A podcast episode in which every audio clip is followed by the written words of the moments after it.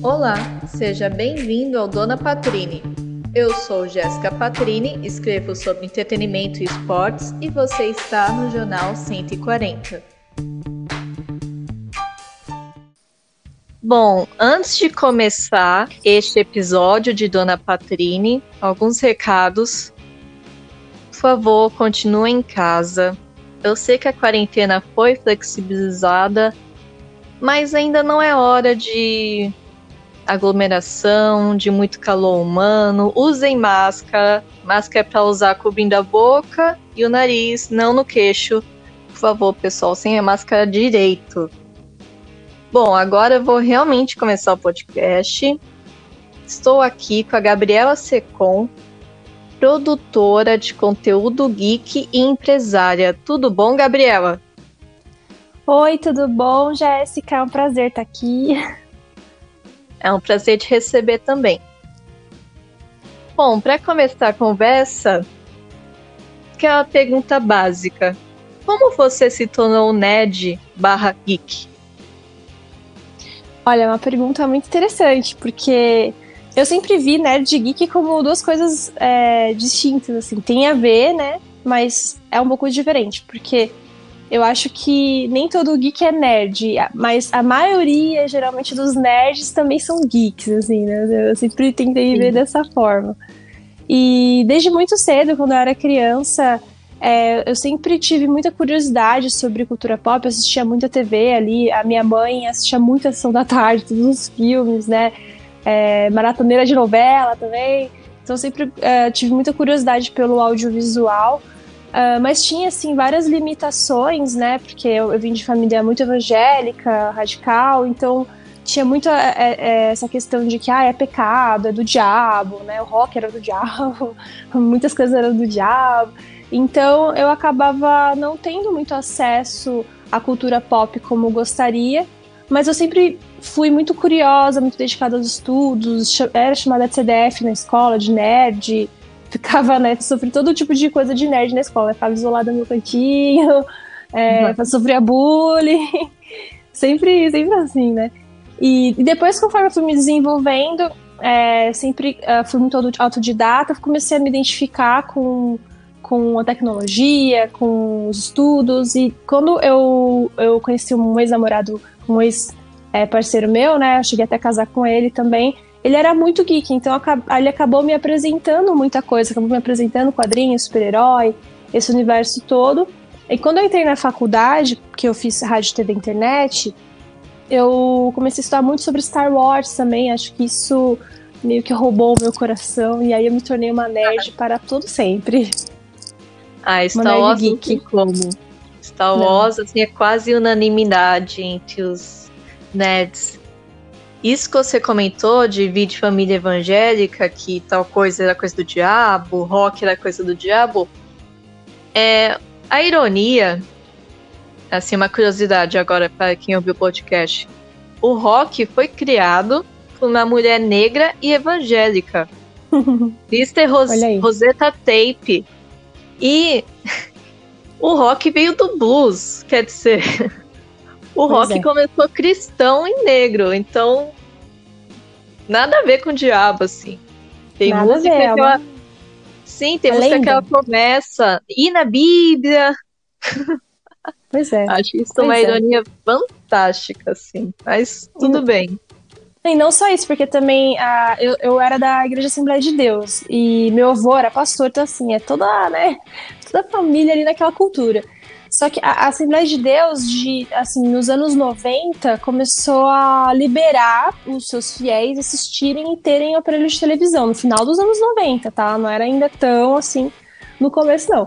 Então, como eu, eu sou dos anos 80, nasci em 85, é, a minha mãe já tinha televisão, porque minha mãe não se importava com isso, assim, mas dentro da igreja ainda tinha muito essa doutrina de que televisão era do diabo também, que era pecado, e eu tenho um tio, por exemplo, que nos anos 80 ele comprou uma televisão e ele foi expulso da igreja, assim, sabe? Pelo próprio papai dele, que era pastor e tal. Assim, tem, teve to, tem todas essas, essas histórias de, de dramas envolvendo essas questões religiosas. e que isso acabou me influenciando também, assim, até um pouco de receio de conhecer a cultura pop, de, de, de me aprofundar dentro das, dos gostos e, e da cultura, de ter uma revista, né, uma revistinha. Mas que acabou que com o tempo eu deixei isso pra lá e realmente mergulhei nesse universo que é o que eu gosto. Acho que a internet também possibilitou muito isso, né? Sim, e o irônico é que antes tinha toda essa restrição também. Crente não podia ver TV, como você citou. E agora tem hashtag crente no TikTok. Os crentes estão gravando um monte de TikTok, um monte de Aí, Mudou muita coisa realmente com o advento da internet. E é. sobre conteúdo geek barra nerd. É, o que você gosta de produzir? Então, aí, que tá. É, é, é, um pouco difícil de responder essa pergunta. Porque uh, muita, muitas vezes uh, a gente fica limitado assim no assunto do momento, né? Tá todo mundo falando sobre aquele determinado assunto. E às vezes a gente acaba entrando nesse hype, né? E não é muito assim aquilo que a gente realmente gosta. Então muita, muita gente às vezes vem até me mandar notícia de coisa, me falar de coisas que eu nem gosto muito. Eu acabo comentando, acabo consumindo, mas não é o meu forte. Por exemplo, dar um exemplo. Eu, eu adorei muito a primeira temporada de Riverdale, né? Achei uhum. que é uhum. uma série, embora, né, com a temática adolescente, mas achei a primeira temporada muito bem feita, muito bem executada, um thriller ali que você tem que descobrir quem que é o assassino e tudo mais. E depois, na segunda ou terceira temporada, caiu, assim, muito a qualidade, eu deixei de assistir. Mas como eu postei muito conteúdo disso no, no início, então muita gente que vem ainda me pedir para fazer conteúdo de Riverdale e eu, tipo, não, assisto mais, entendeu? Eu já abri mão disso aí. É, mas eu gosto mais, assim, de produzir, é, falar sobre séries que tenham, que sejam com uma boa história, sabe? Que tem uma boa história para contar, tipo Dark, por exemplo. Nossa, é uma série que a gente pira, né? Eu tive que assistir duas vezes. É, todas as temporadas para poder entender, fazer o mapa dos personagens, fazer cronologia dos uhum. acontecimentos. Você perde um tempo ali tentando entender tudo para discutir qual foi o propósito final. Então eu gosto muito de produzir é, mais é, obras assim. Mas também tem, né, de vez em quando, algumas coisas que a gente pode também brincar, né? Então, por exemplo, essa semana no podcast que eu, que eu sou host, chamado Apocalipsters, a gente gravou sobre uh, as comédias para assistir antes do apocalipse.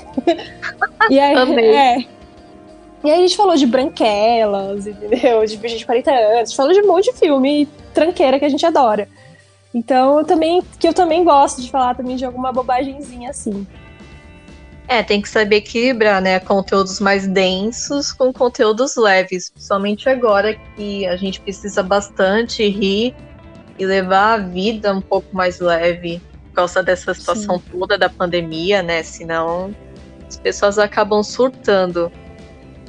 Com certeza. E isso que você falou, as pessoas esquecem que produtor de conteúdo, jornalista, também é gente, que a gente não gosta de algumas coisas. A gente sente pois um pouco é. de raiva em ver, ouvir, ler sobre algumas coisas. E nessa é. questão da raiva, o que você mais. O que mais te incomoda em alguns conteúdos? Ou o que mais te incomoda na comunidade nerd na internet? A comunidade nerd ela é muito preconceituosa, né? A gente acha que que não, mas meu Deus do céu, assim, eu, eu, eu, falo, eu falo isso porque eu às vezes esqueço, porque eu tenho hoje uma bolha social, graças a Deus, de pessoas que são muito pró-diversidade, né? Então, Sim. quando a gente assiste um filme, uma série que tá em alta, que tem diversidade, a gente comemora, a gente posta, twitta e fala daquilo, quer fazer vídeo. Mas uh, quando eu saio um pouco dessa minha bolha, eu percebo que ainda a maioria não aceita diversidade, acha que é lacração, acha que estão querendo enfiar a goela abaixo. E eu fico muito triste, muito chateada com isso, né? O, o nerd ele é muito ainda preconceituoso, o geek é muito preconceituoso. É, eu já vi assim no Twitter uma vez, né? É, um post de um site. É, tudo bem que era um post assim, era uma, era uma opinião, né? que o cara tava dando ali num, num post. Mas falando que X-Men, por exemplo, que, que o quadrinho, ele era entretenimento, nem sempre ele era política, e ele citou X-Men. Ah, não é possível. eu juro pra você, viralizou na época. E eu falei, meu Deus, não, não. Como pode?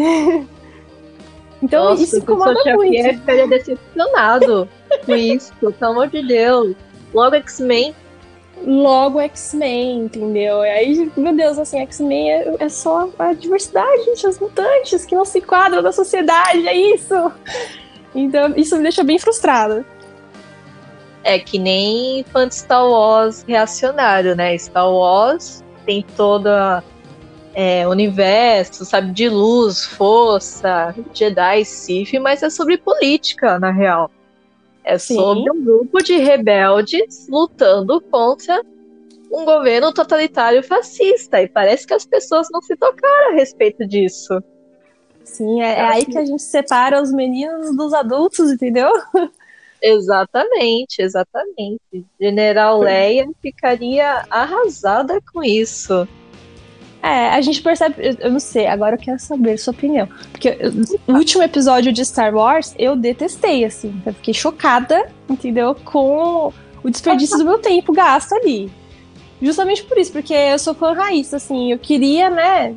Política, eu queria. Eu pensei que eles iam, né? Entrar com tudo no último episódio, várias teorias e tal. E aí ficou aquele piu, piu, piu, bum, bum. Tipo, foi isso, resumido no, no, no episódio lá.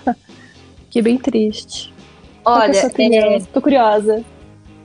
Eu fiquei meio dividida. Assim, eu fiquei um pouco emocionada quando apareceu a General Leia, até porque, né, Carrie Fisher tinha morrido. Sim, e tal. E quando, quando ela aparece, assim, quando é, e tal, mostra, aí meu coraçãozinho, assim, ficou abalado. Eu chorei Agora, nessa parte, confesso. Não, assim, essa, essa parte não, não tem como, assim. É, é pro fã chorar. Sim. Mas eu confesso que eu fiquei decepcionada com algumas coisas. É, se você não viu o último episódio de Star Wars, agora, agora eu vou falar muito spoiler. eu odiei o beijo da Rey ah. do Kylo, achei ridículo. Também, toca aqui. Não, nossa, eu tô, eu tô tocando virtualmente. totalmente ridículo, um chip totalmente desnecessário. E o chip que o pessoal o encorajou, inclusive o ator encorajou desde o primeiro filme, que é que Finn Paul não aconteceu, só teve tensão sexual nos três filmes e não uhum. acontece. Pois é. Eu achei isso. Não. Aí colocam um beijo entre duas mulheres lá no fundo, no final, e ó, teve representatividade. Não teve. Foi só ali. foi só um fundo, basicamente. Foi. Eu queria ver Finn e Paul juntos não teve, odiei. Então eu fico Sim. dividida. Assim, me emocionou, mas também me causou muita raiva. No cinema a galera vai osso, não tem noção. Na sessão que eu tava, fiquei chocada também. Chocada. que o pessoal vai no, no final, beijo? Sim. Na Porque assim, ger... vaiaram, ainda bem. Senão ia xingar então. todo mundo. É porque eu, eu sempre assisto é, filmes, geralmente, como eu tenho o site, o canal e tudo mais, eu sou convidada para assistir nas cabines de imprensa. Então lá, assim, é, é um silêncio absoluto. Ninguém quer demonstrar a sua, a sua reação para não ser julgado pelos coleguinhas. Então é muito frio, assim. É, a única sessão, assim, que eu me lembro que a galera gritava é, de, de emoção foi Vingadores Ultimato. Aí a galera não, não se segurou, né? Porque era um filme muito aguardado e tudo mais. Mas esse filme eu vi numa, estreia, numa, numa sessão comum mesmo, assim, é, é, de pessoas que não são da imprensa. E eu, a galera vaiou o beijo, meu. Eu fiquei assim, olha.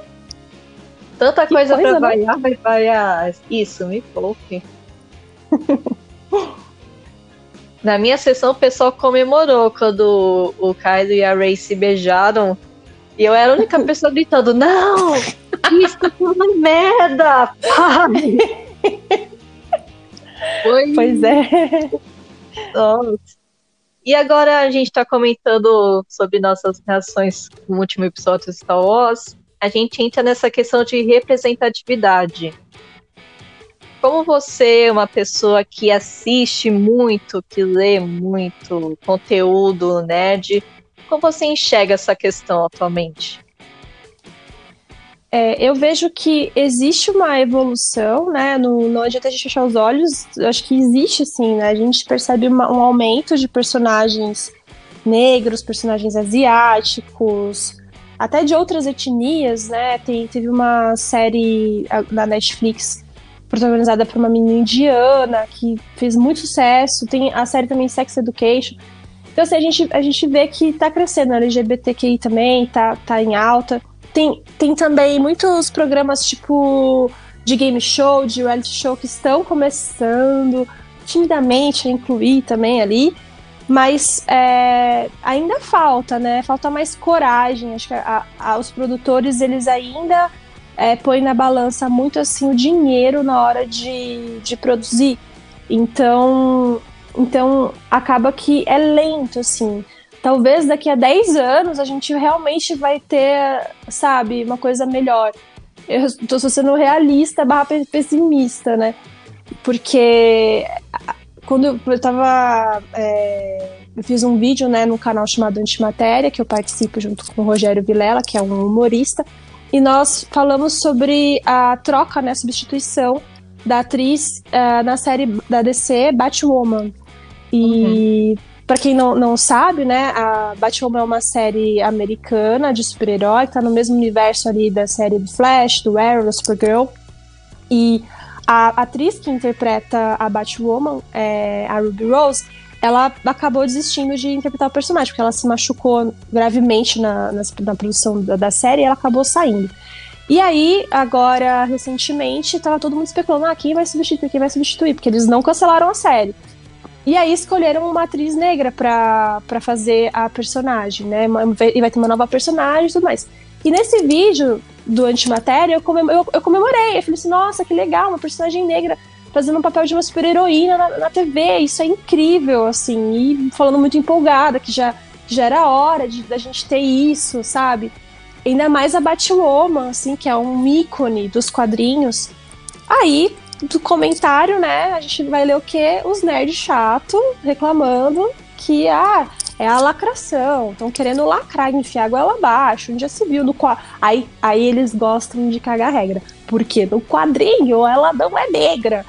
E aí eu fico assim, meu Deus, sabe? É, é muito difícil, sabe? É, é difícil das pessoas entenderem é, como a gente pode ter um mundo melhor, um mundo mais inclusivo, né?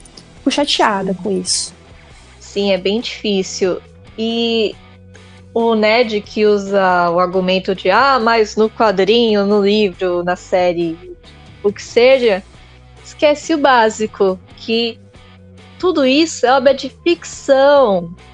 Uhum. E obras de ficção passam por várias releituras ao longo do Sim. tempo. E que quadrinho Sim. tem vários arcos. E às vezes Sim. os personagens mudam durante esse tempo. Então, basicamente é birra mesmo de nerd que quer ficar ali com o seu mundinho, que acha que o mundinho é totalmente branco, é totalmente hétero, é totalmente cisgênero, quer viver numa Sim. bolha que não existe, né? Tem, tem uma outra série também, que é a série Titãs. É, que ah, a personagem. é, que a personagem estelar também foi, foi selecionada para o cast, foi selecionada uma atriz negra também, linda, e a caracterização dela foi com o cabelo afro, né, um cabelo pink afro. Uhum. E nossa, mas assim, a galera começou, os nerds tiveram ataque de, de, de, raiva, de ódio nas redes sociais, falando que, que absurdo, porque a Estelar tem cabelo liso.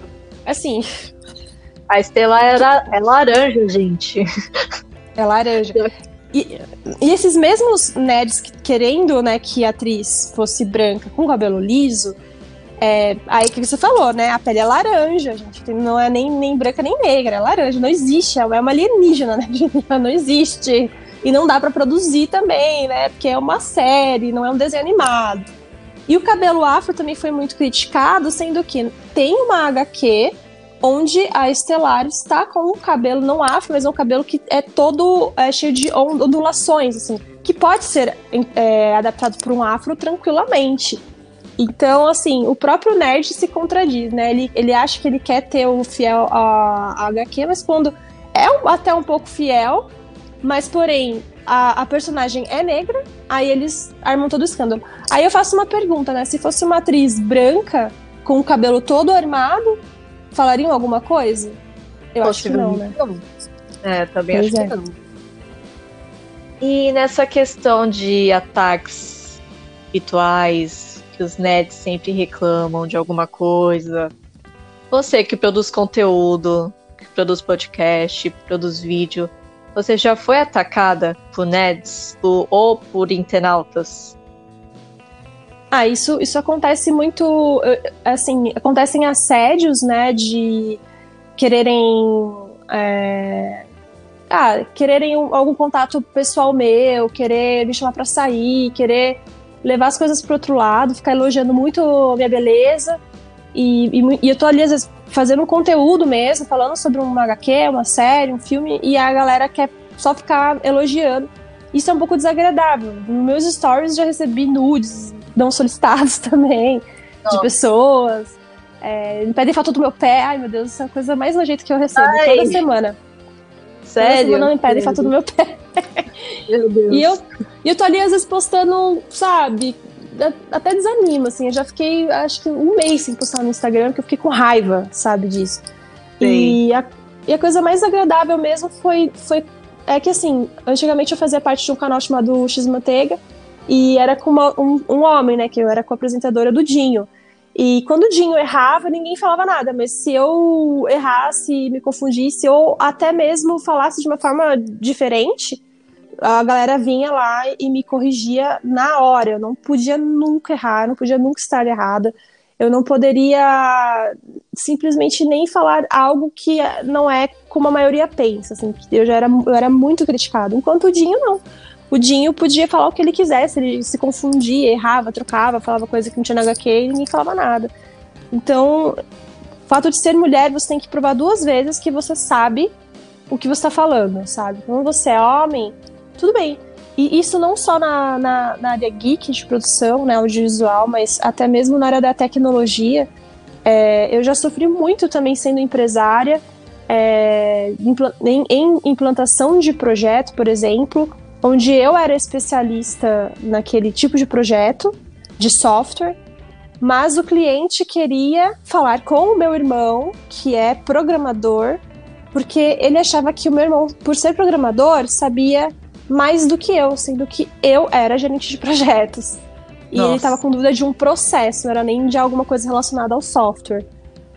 Então, isso é muito chato, muito complicado, né? Tipo, a gente tem sempre que provar que a gente é capaz, que a gente sabe o que tá fazendo.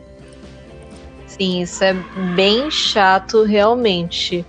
Eu também fico bastante incomodada com isso, somente porque às vezes eu escrevo sobre futebol e se tem duas coisas que dá muita polêmica quando alguma mulher escreve ou fala, é cultura pop e futebol. Sim.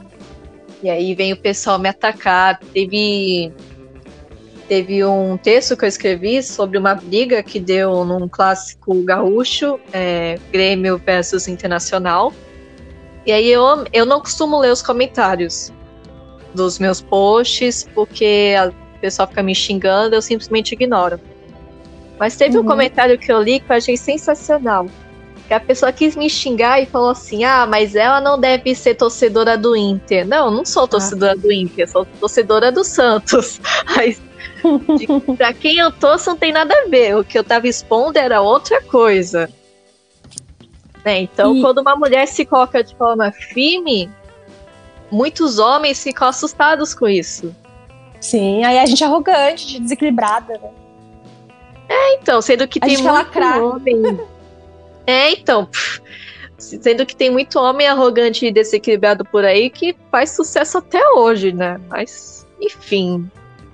Sim, eu tava até vendo uma matéria esses dias é, na Globo, porque eles fizeram uma homenagem, né, no dia do, do orgulho LGBT quê. E aí eles eram uma, uma homenagem de vários atletas, né? Que, enfim, que são gays, são lésbicas. E aí, e aí eles começaram. É quando eles foram, foram mostrar os atletas do futebol, só tinha mulher. E aí o, o apresentador até falou assim: é, infelizmente o futebol ainda é muito homofóbico, a gente não tem jogador nenhum para falar. Então você vê, tipo, de, imagina quantos jogadores tem de futebol e nenhum assumido, assim, ou nenhum que eu, que eu tenha visto, né, que a gente conhece, assim, assumido. Como que pode, né, ser tão homofóbico?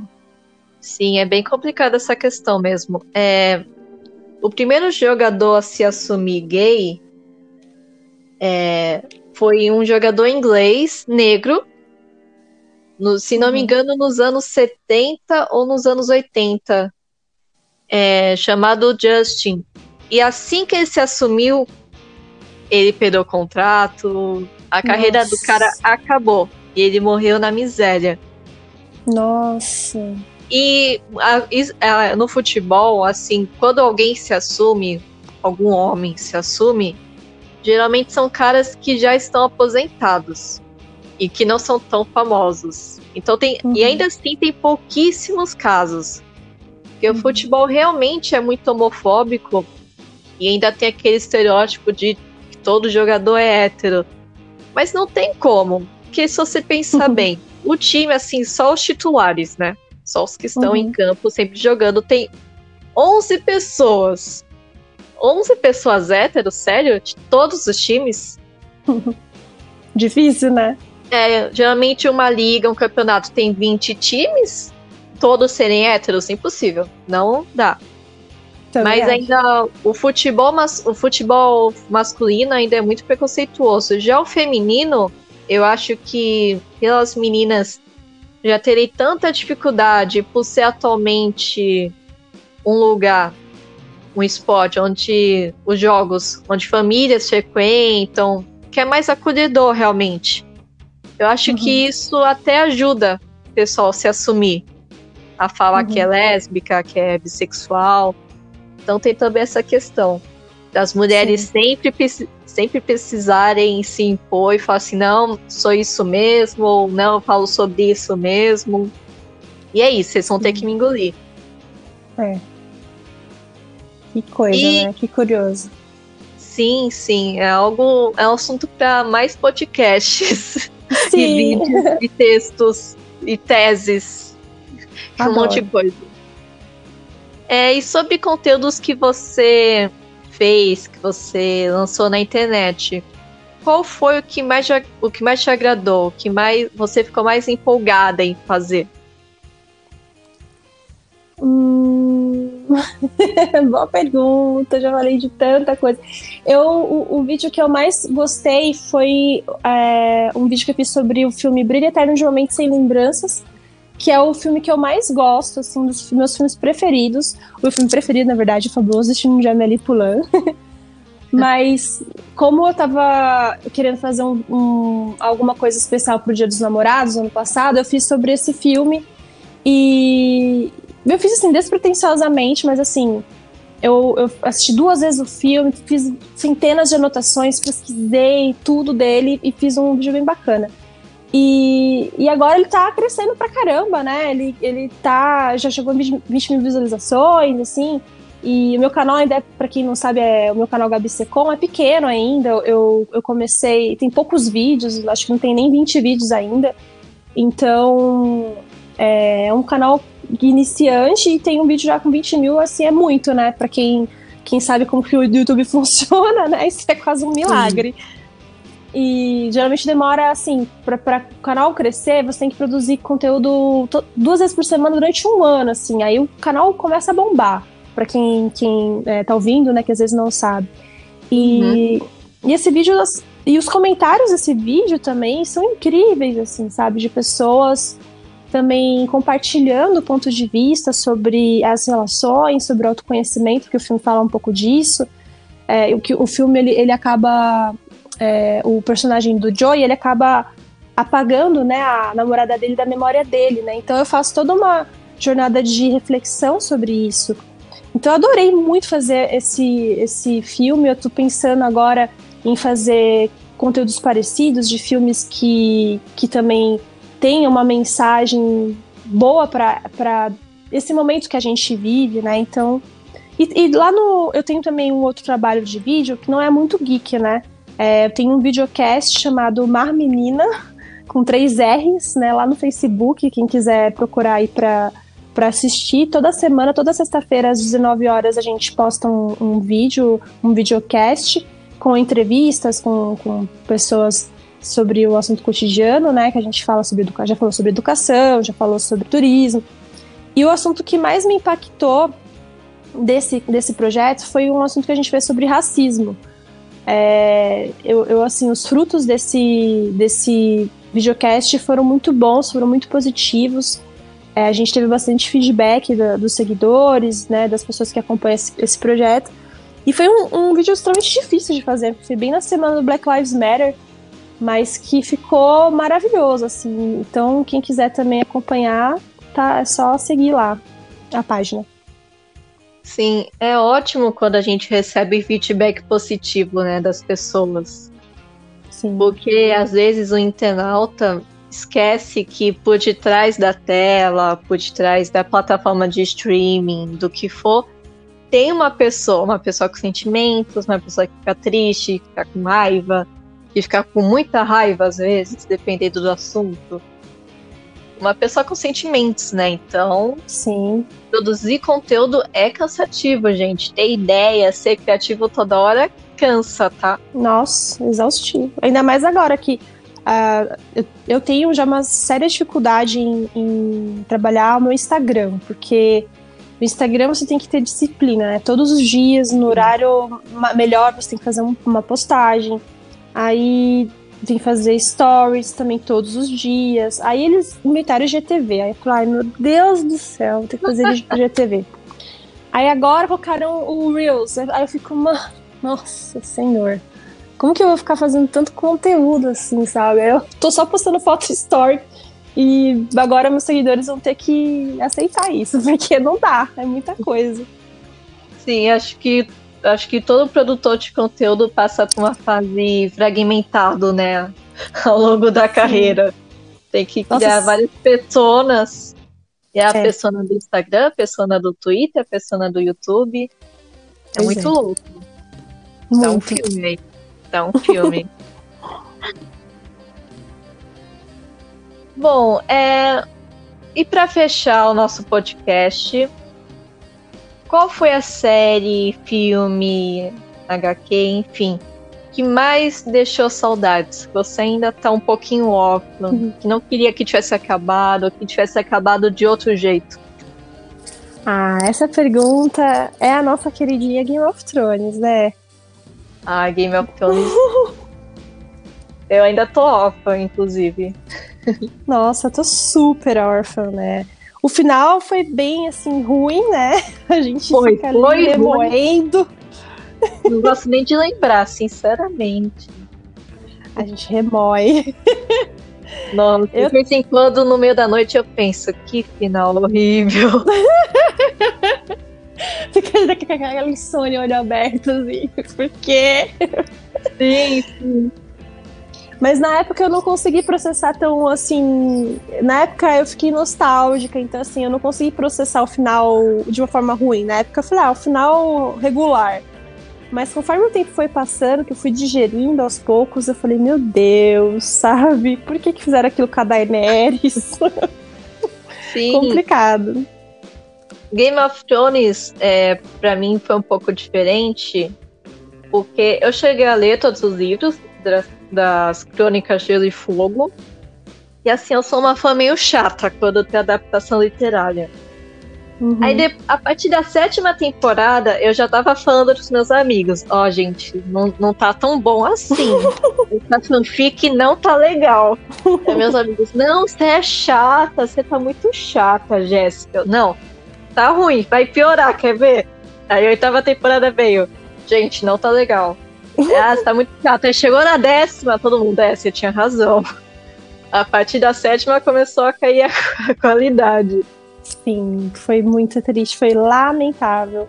E é porque assim, quando eu comecei a assistir Game of Thrones, foi, eu já tava na segunda temporada, tava acho que no começo da segunda temporada. Então eu era solitária. Tipo, ninguém conhecia Game of Thrones ainda. Quem conhecia quem uhum. era leitor de livro, né? Quem gostava de, de, ler livro e tal, sabia.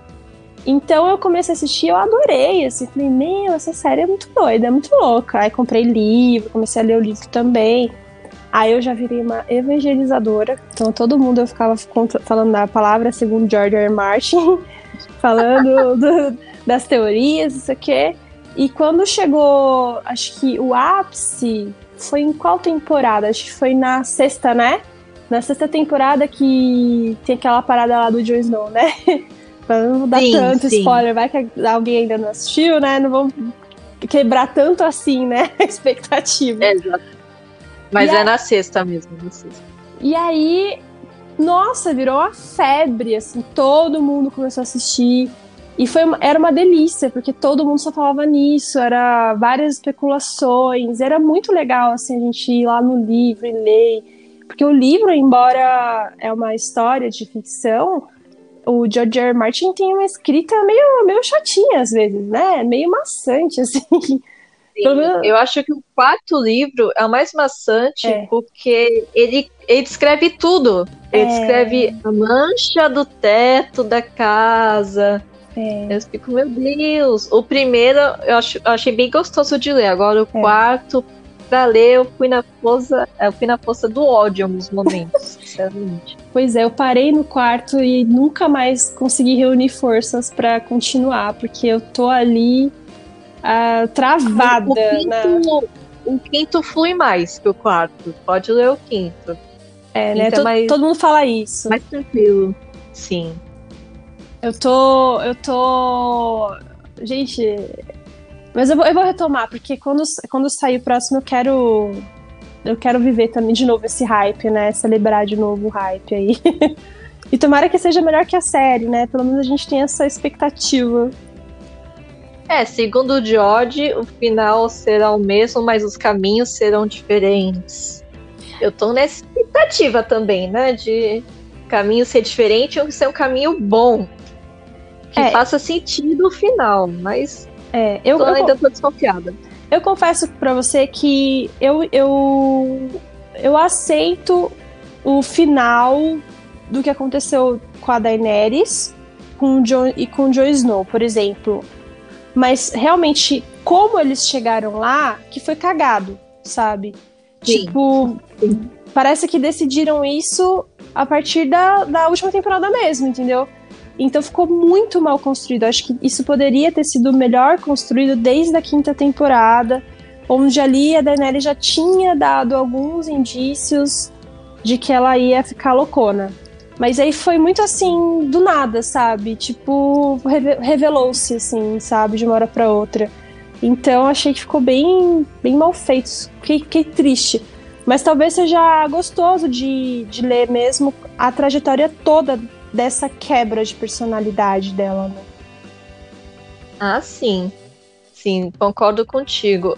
Eu, sinceramente, assim, dos personagens que eu achei a trajetória boa, algumas partes eu não gostei tanto. Da Sansa, acho que a Sansa terminou super bem.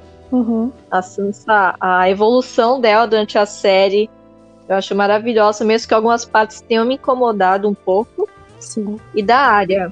A, a área é perfeita, né? É, assim, acho que é a melhor personagem da série.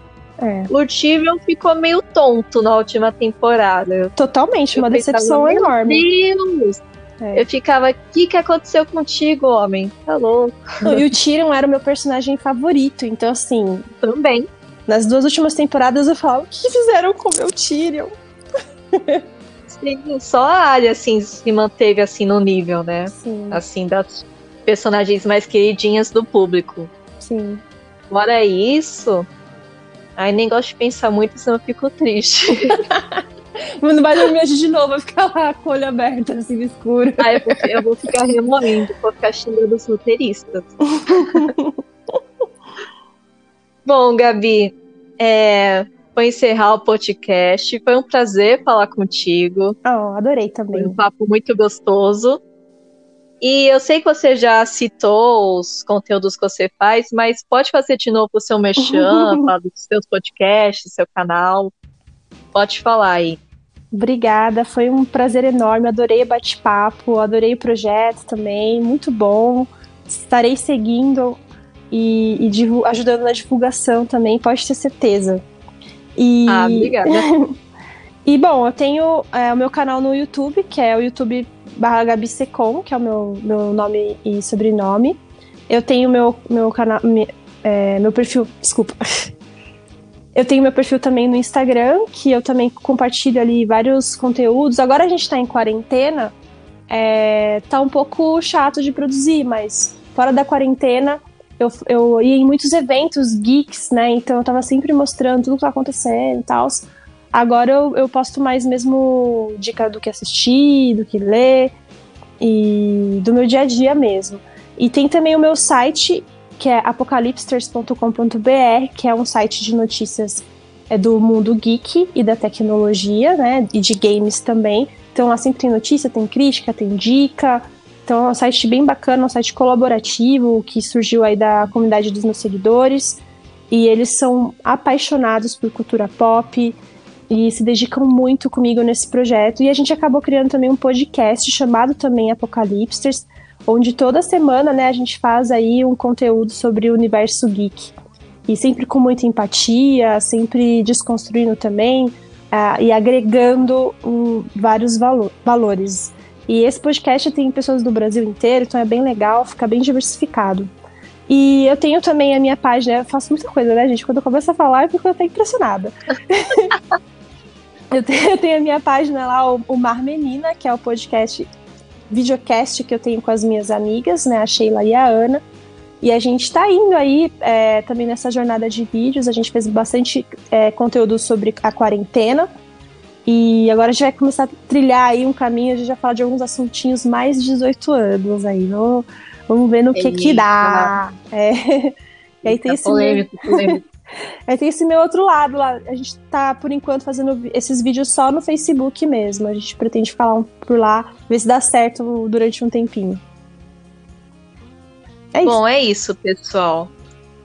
Este é o episódio de Dona Patrine. Fiquem em casa ou sem máscara, bebam água. Até. Tchau. Obrigada por participar do Dona Patrine desta semana. Para ajudar em nosso propósito, curta e compartilhe. Até mais!